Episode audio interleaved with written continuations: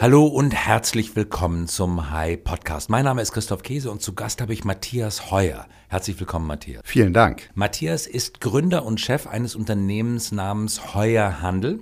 Und wir sprechen heute über eine besondere Form der Disruption, weil du dich in deinem Unternehmen entschlossen hast, mit uns gemeinsam ein neues Innovationsmodell zu entwickeln.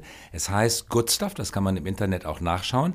Du bist Kunde bei uns, bei unserer Firma Axel Springer High. Wir haben über einige Monate gemeinsam, glaube erfolgreich an einem Projekt gearbeitet, über das wir heute sprechen wollen. Und zunächst einmal wollen wir verstehen, was ist Heuer Handel genau? Was macht das Unternehmen? Ja, Heuer Handel ist ein äh, im Prinzip in den Anfängen ein klassischer Importeur, der aus China Elektroartikel nach Europa bringt. Also im Prinzip ganz normale Kistenschieber, wie man manchmal so schön sagt. Ihr sitzt in Hamburg. Wir sitzen in Hamburg und äh, ich habe das Unternehmen 2001 gegründet. Wir sind also jetzt schon länger kein Start-up mehr, sondern etabliert am Markt und haben eben in den letzten Jahren uns in der Regel mit Küchenkleinelektronik befasst, also elektrische Artikel produzieren wir in China, machen auch die ganze Logistik, das ganze Supply Chain Management und sind dabei, Produkte eben von der Produktidee bis zum After-Sales-Service äh, zu liefern. Was hast du vorher gemacht? Vorher, ich habe auch, ich habe BWL studiert, war zwischendurch mal ein Jahr in Dresden als Immobilienmakler tätig und habe dann äh, bin dann in den Handel gekommen zu einem Handelshaus in Hamburg, ganz klassisch, habe dort damals Aldi Süd und Chibo als Key Accounter betreut, war dann äh, noch bei einer weiteren Firma, die Wasserspudler vertrieben hat und äh, dort kam so die Idee, eigentlich will man sich selbstständig machen, möchte das gern tun, war im Vertrieb tätig, wusste so, die Kunden, da wird schon der ein oder andere mitkommen. Und parallel hatte ein Geschäftspartner von mir gerade ein, eine Einkaufsorganisation in Hongkong gegründet, was sich dann anbot, sich selbstständig zu machen und das Geschäft selber zu starten. Und dein Unternehmer hat heute rund 50 Mitarbeiter, Mitarbeiterinnen? Ja, mittlerweile sind wir sogar ähm, 64 in Hamburg und in Hongkong und China sind nochmal 120. Und ihr habt ein Einkaufsbüro in China, das Waren aus China importiert. Du sagtest das gerade schon, vor allen Dingen Elektroartikel. Womit habt ihr angefangen? Welches war euer erstes Produkt? Das, äh, das, erste, das erste Produkt war äh, tatsächlich ein Fernglas als Werbeprämie für den ADAC, für die Motorwelt. Das war der allererste Artikel. Und äh, wir haben viel Prämien gemacht in den, im ersten Jahr, auch für Payback, Loyalty-Partner, für verschiedene andere Kunden. Und äh, sind dann aber sehr schnell in den Discount-Bereich gekommen und haben also einen sehr großen Discounter gewonnen als Kunden. Und dort war der erste Artikel ein Popcorn-Maker. Und wie konntet ihr in den Markt eindringen? Weil die Artikel, die du nennst, die gibt es bei vielen Herstellern in China. Es gibt auch viele Importeure und ganz besonders viele Händler, die das handeln. Also man würde sagen, ein Commodity-Produkt oder Commodity-Produkte, mit denen ihr gehandelt habt. Wie habt ihr es geschafft, in den Markt hineinzukommen? Das war so, dass wir, äh, dass im Prinzip der, äh, der Discounter, über den wir reden, der brauchte neue Lieferanten, weil er auf starken Expansionskurs war und ich hatte die Erfahrung schon mit diesen Artikeln. Das ist ein absoluter Nischenmarkt. Also derjenige, der jetzt normal an den Mediamarkt oder irgendwo ab Lager liefert, der kann im Prinzip so einen Discounter nicht bedienen, weil man tatsächlich eben nicht nur Händler ist, sondern eben auch äh, von der Produktidee bis zum After-Sales-Service alles abbilden muss und ohne Lager auf Strecke die Ware im Prinzip direkt von China ins Regal des Kunden bringt. Und im Laufe der Jahre habt ihr euch dann mit Produkten weiterentwickelt. Euer Bestseller heute ist eine automatische Kochmaschine, die heißt Monsieur Cuisine. Man könnte sich erinnert fühlen an den Thermomix von Vorwerk. Wie seid ihr auf dieses Produkt gestoßen, das etwa die Hälfte eurer Umsätze heute ausmacht? Ja, das Gerät haben wir zunächst zufällig auf einer Messe gefunden. Da gab es plötzlich solche Geräte, die eben nicht nur gemixt haben, sondern auch gekocht haben. Das haben wir dann untersuchen lassen, inwieweit so etwas umsetzbar ist für den europäischen Markt, haben das hier verkauft und äh, zunächst hat keiner so richtig gemerkt, dass das so was ähnliches ist wie vielleicht auch ein Thermomix. Parallel entwickelte sich aber gerade um den Thermomix ein sehr großer Hype. Es war ein attraktiver Artikel, jeder wollte den haben.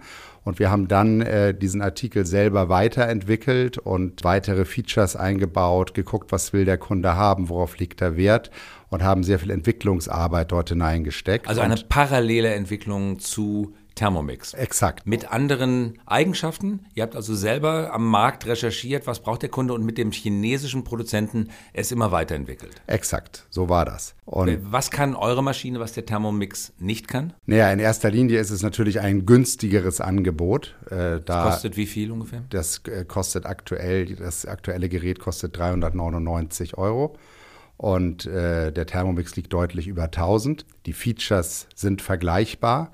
Und äh, wie gesagt, der größte, die größte Entwicklung, die wir dort im Prinzip genommen haben, ist eben der Weg von einem normalen analogen Küchengerät, was mixen und häckseln kann, hin zu einem im Internet hängenden äh, Connected Device, was automatisch Rezepte runterlädt und den Kunden durch die Rezepte führt. Wenn ich es richtig in Erinnerung habe, kostet der Thermomix über 1400 Euro mittlerweile. Bei dem Preis hat er nicht angefangen. Er war früher auch mal billiger. Er war etwas günstiger und hat sich mit dem aktuellen Gerät noch mal leicht verteuert, ja. Bietet aber auch eine Internetvernetzung mit an. Ja. Das tut ihr aber auch. Das tun wir auch. Das aber nicht in eurer ersten Gerätegeneration, sondern in folgenden Generationen. Genau, die erste Gerätegeneration war ein ganz normales analoges Gerät und äh, die Software, die dafür entwickelt wurde, das hat auch ja, gute zwei Jahre in Anspruch genommen, das alles zu entwickeln. Und mittlerweile ist dort eben ein Android-basiertes Tablet verbaut, äh, eine eigen geschriebene Software ist dort drauf. Die ihr selber geschrieben habt? Die wir selber mit einem, natürlich einem Partnerunternehmen geschrieben haben. Auch in haben. China oder hier? In, in Deutschland. Ja, also die Hardwareproduktion findet in China statt. Die Hardwareproduktion in China, genau. Also man kann mit Fug und Recht sagen, der Heuer-Handel äh, Monsieur Cuisine ist ein wirklich eigenständiges Produkt, ist kein Klon eines Vorwerkprodukts. Genau. Äh, wie viel Stück verkauft ihr ungefähr davon? Kann man das sagen? Über die Stückzahlen können wir so nicht sprechen. Es, ist, es läuft sehr, sehr erfolgreich, aber äh, genaue Stückzahlen können wir so nicht rausgeben. Ist es richtig, Hälfte des Umsatzes eurer Firma ist von dieser Maschine geprägt? Ja. Kommt ungefähr hin. Ja. Nun seid ihr sehr innovativ. Ihr habt also seit der Gründung im Jahre 2001 das Unternehmen weiterentwickelt, immer neue Produkte und Produktkategorien für euch entschlossen. Also Innovation steckt in eurer DNA. Ich glaube, wir haben uns auf einer Veranstaltung in Hamburg kennengelernt. Wir haben über disruptive Innovationen versus erhaltende Innovationen gesprochen und ich glaube, wir sind zusammengekommen in einer Phase, als du vom Gespür, wenn ich es richtig in Erinnerung habe, vom Gespür her den Eindruck gewonnen hattest, dass du eine neue Form der Innovation im Unternehmen brauchst. Was ist dir damals durch den Kopf gegangen? Exakt, das war ja einfach das Gefühl zu sagen, unser Geschäft ist so einfach. Wie gesagt, man hat, man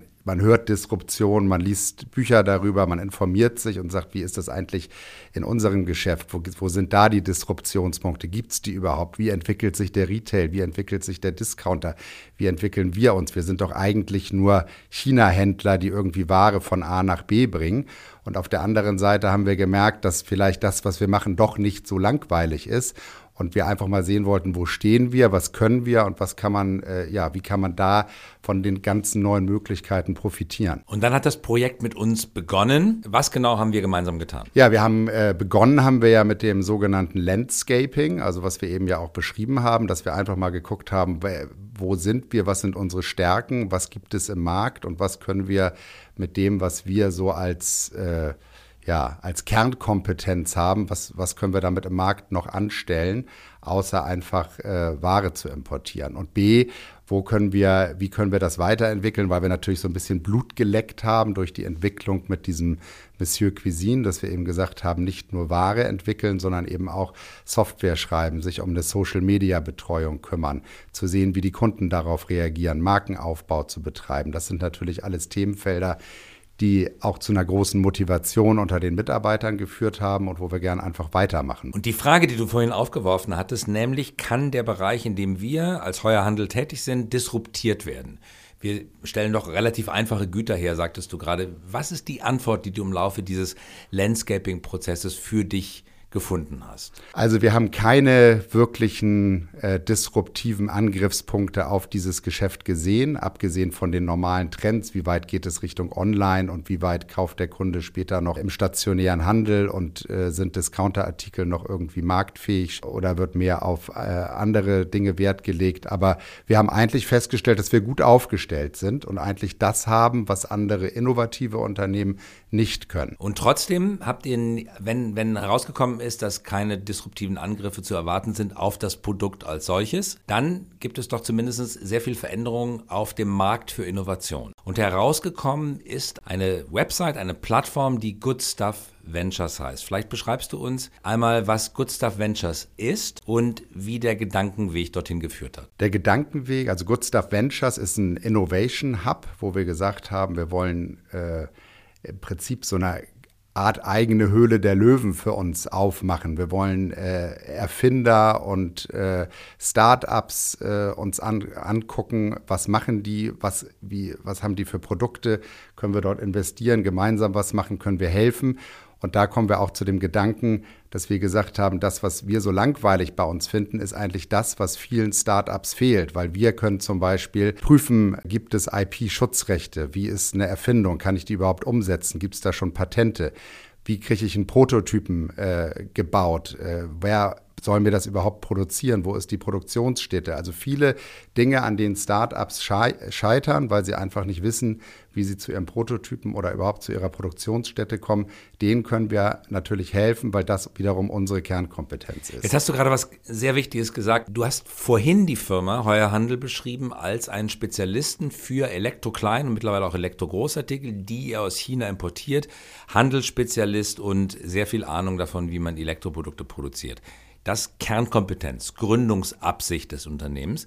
Und jetzt sagst du, dass es eine andere Eigenschaft im selben Unternehmen gibt, die du eigentlich bisher als langweilig empfunden hast, nämlich Prozesskompetenz.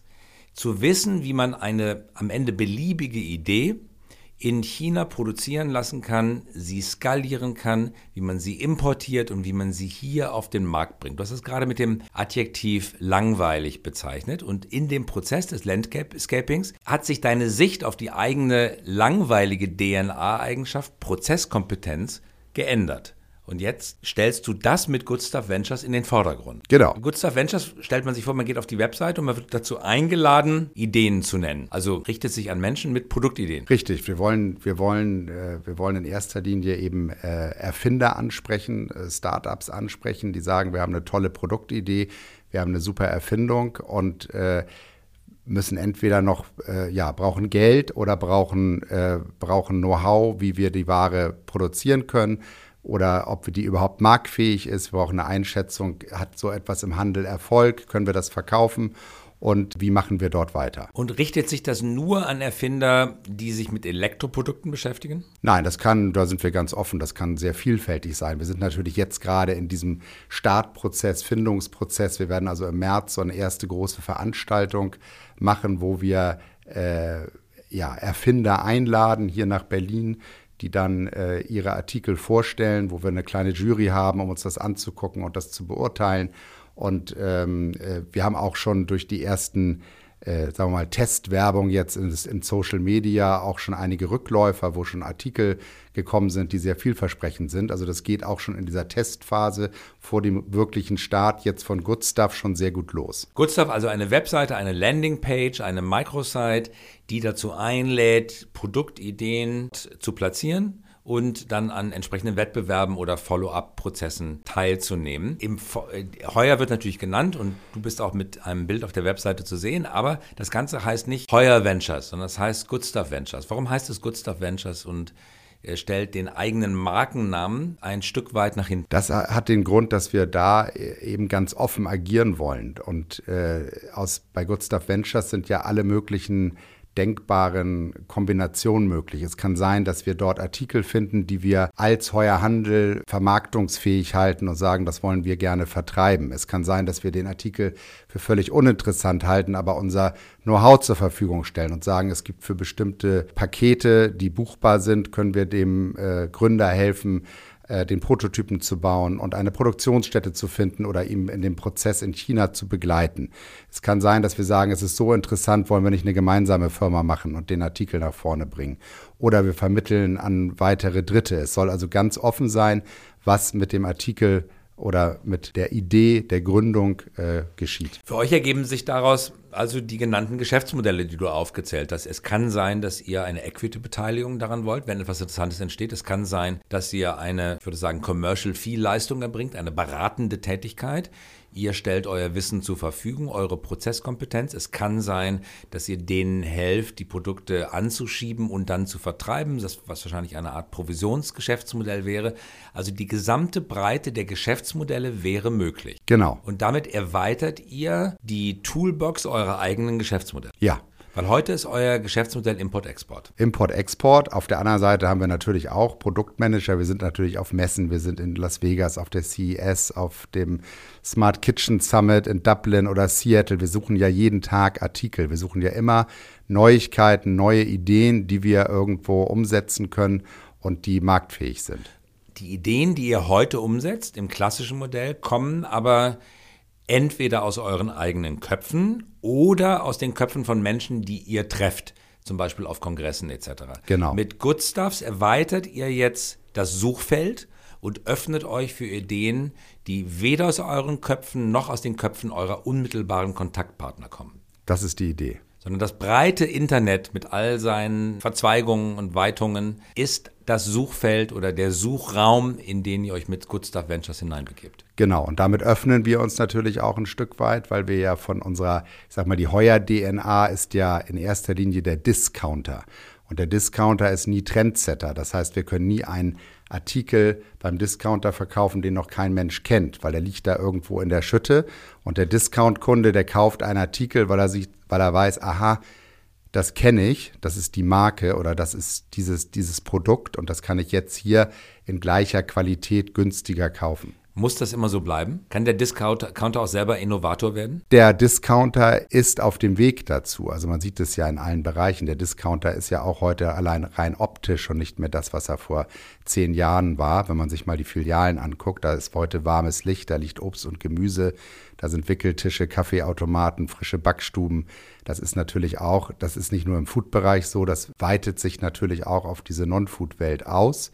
Und insofern denke ich, dass das in Zukunft sich schon verändern kann. Und dafür braucht der Discounter natürlich Partner, die ihn bekannt machen mit neuartigen Produktideen. Man mindestens in Kategorien, die es schon gibt, vielleicht aber in Zukunft, wie gerade besprochen, auch in Kategorien, die es heute noch gar nicht gibt. Genau. Und als solcher, ein als solcher Partner könnt ihr euch positionieren. Ja. Weil ihr die industrielle Glaubwürdigkeit habt, die Güter sind vernünftig, sie sind nachhaltig, sie sind äh, ordentlich importiert und vor allen Dingen lieferfähig. Das ist natürlich immer das Entscheidende, dass man eben, wenn man einen Artikel hat oder einen Vertrag abschließt, dass man in der Lage ist, diese Ware auch hier ins Regal in Europa zu bringen.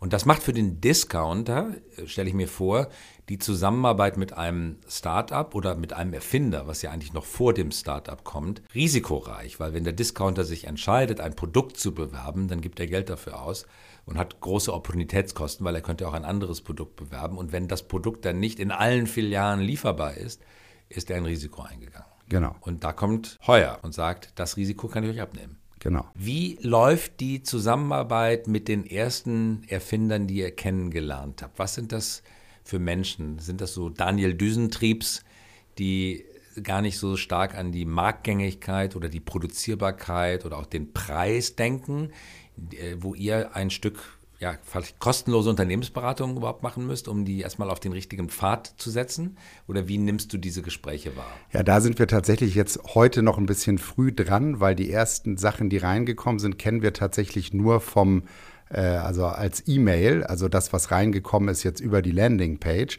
Und unser erstes Gespräch mit dem ersten Artikel haben wir heute nach unserem äh, Gespräch hier.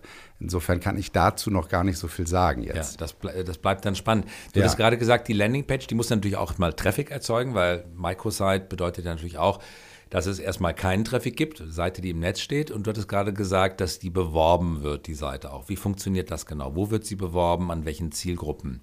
Richtet man sich aus? Das wird jetzt hier tatsächlich auch über High äh, eingesteuert, dass das also in erster Linie als äh, als Werbung in die, äh, äh ja, in, in, erster Linie bei Instagram und Facebook äh, äh, platziert wird, sodass die entsprechenden Zielgruppen äh, es dort finden. Parallel ist diese Inventors Night, wie sie heißt, als Veranstaltung auch in den sozialen Medien eingestellt worden und hier lokal in Berlin auch an den Unis äh, durch ganz klassische Plakate und Flyer. Das Gute an Werbung in Social Media ist ja, dass man sie sehr genau targeten kann. Und zwar nicht nur auf bestimmte Zielgruppen, sondern auch auf bestimmte Einkommensgruppen, auf äh, geografische Räume.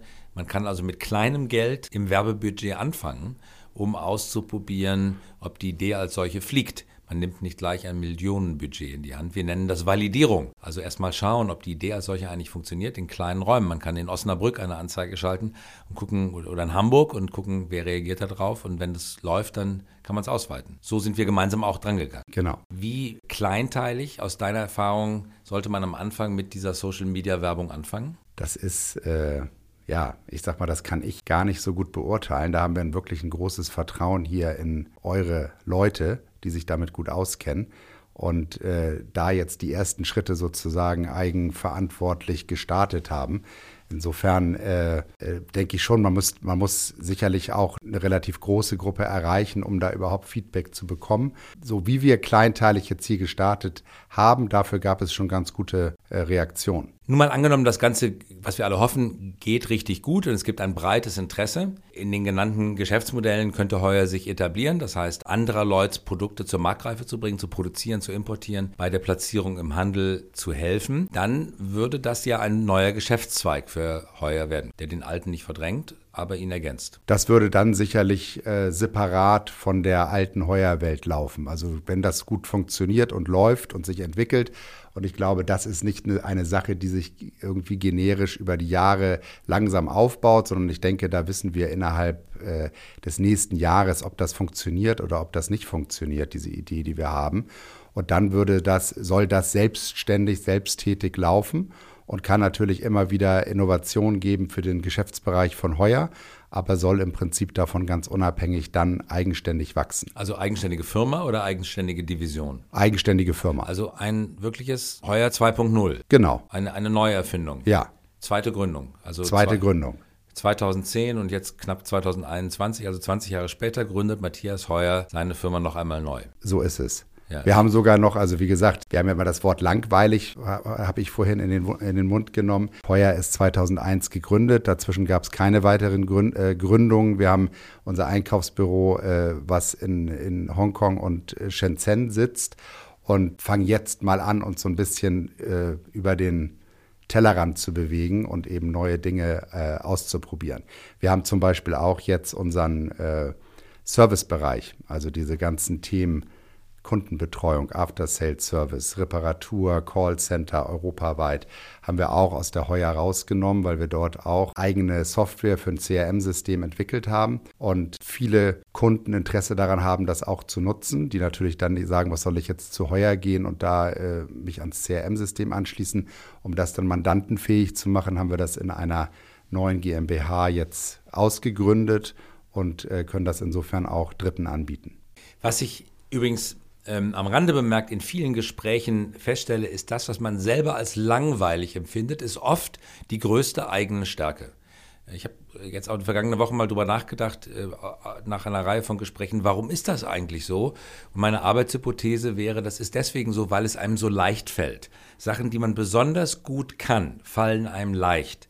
Und weil sie einem leicht fallen, kann man sich A nicht vorstellen, dass jemand anders das nicht kann und B hält man selber für ein Stück weit langweilig. Wohingegen Dritte, die das nicht so gut können, genau das, was man selber gut kann, den Eindruck haben, Mensch, das ist ja wirklich tief beeindruckend, was die können. Also, du kitzelst eigentlich aus deinem eigenen Skillset eine Eigenschaft heraus, die du gar nicht so sehr im Kern des Unternehmens gesehen hast und machst daraus eine neue Firma. Ja, das ist tatsächlich so, ja. Also du entdeckst dich ein Stück weit auch neu, ja? Ja, wir sind auf jeden Fall sind wir, wir sind so ein bisschen aufgewacht. Also eben auch, wie gesagt, durch vielleicht diese Initialzündung äh, A, so ein Connected Gerät entwickelt zu haben, auf der anderen Seite sich mit diesen Themen Digitalisierung, Disruption zu beschäftigen und einfach zu sagen, das ist ja eine Sache, die ist äh, in so viel, die ist einfach positiv und gibt wahnsinnig viele Möglichkeiten. Das ist ja im Prinzip eine Phase, in der man ganz viele neue Dinge anschieben kann, mit, der, mit denen man wieder große Sachen aufbauen kann, äh, was vor einiger Zeit überhaupt gar nicht denkbar war. Insofern sollte haben wir gesagt, da sollten wir dabei sein und einfach mal anfangen und äh, nicht darüber nur reden. Das war ja auch so ein Punkt, den wir damals besprochen hatten, dass man natürlich oft irgendwo sitzt beim Abendessen und sagt, man müsste mal, man könnte mal. Und wir auch gesagt haben, so, wir fangen jetzt einfach mal mit einer Sache an. Vielleicht zum Abschluss, weil unsere Zeit gleich um ist, Matthias, dein Blick auf China. Viele Unternehmen, viele Unternehmer sehen China sehr kritisch, obwohl sie auf sie angewiesen sind als Produzent stoßen sich an dem Einparteiensystem, an den diktatorischen Überwachungsmethoden. Wie ist dein Blick auf China? Also China liegt mir natürlich extrem am Herzen und wir machen, also ich mache jetzt seit äh, über 20 Jahren, bin ich mehrmals im Jahr in China und wir kaufen dort unsere gesamte Ware. Ich kenne viele Hersteller, viele Chinesen und äh, habe natürlich auch die Entwicklung der letzten 20 Jahre äh, immer verfolgt und bin, sehe ich China, bin sehr optimistisch für die weitere Entwicklung in China. Also alleine die Technologiegiganten, die wir drüben haben, mit welchem Willen sie ihre eigenen Ideen umsetzen und sich nicht an die US-Themen hängen, also indem sie einfach ihre eigenen Firmen dort äh, auf den Weg bringen. Und dieser absolute Wille, den die Chinesen haben, dort oh, ganz vorne mitzuspielen, der wird auch zu einem Erfolg führen. Wandel durch Handel ist ein beliebtes Sprichwort in der Außenpolitik, aber es ist auch kritisch zu hinterfragen oder wird oft kritisch hinterfragt. Letzte Frage an dich. Gibt es politischen Wandel durch Handel? Also auf jeden Fall hat sich natürlich China massiv verändert. Also das ist ja immer die Frage, wie geht auch das chinesische Volk mit der ganzen Thematik um? Wir haben jetzt nun gerade ja aktuell die Themen. In Hongkong gehen die Leute auf die Straße für mehr Demokratie, weil sie sich von China unabhängig machen wollen oder Angst haben, dass sie ihre eigene Meinung dort nicht mehr nennen können. Und die Möglichkeiten, die es heute in China gibt, die haben sich natürlich auch für die Menschen dort massiv verändert. Und es gibt ja doch große Freiheiten. Auf der anderen Seite eben natürlich Überwachungssystem hast du angesprochen, ist natürlich auch ein Thema, was mittel- bis langfristig wahrscheinlich von allen anderen Ländern sehr kritisch gesehen wird, wo sich China dann auch verändern muss und vielleicht auch durch Druck von außen zu einer gewissen Einsicht kommt. Auf der anderen Seite können sie natürlich durch ihre eigenen Regeln, die sie sich setzen, auch die neuen Entwicklungen völlig äh, ohne Begrenzung äh, weiterbringen, sodass sie einfach schneller sind als ihre Konkurrenten. Ganz herzlichen Dank für die Einschätzung. Das war Matthias Heuer. Danke fürs Herkommen, danke fürs Dabeisein. Ja, vielen Dank. Und weiter viel Erfolg mit Good Stuff Ventures. Vielen Dank, Christoph. Und das war der High Podcast und wir hören uns wieder in der kommenden Woche.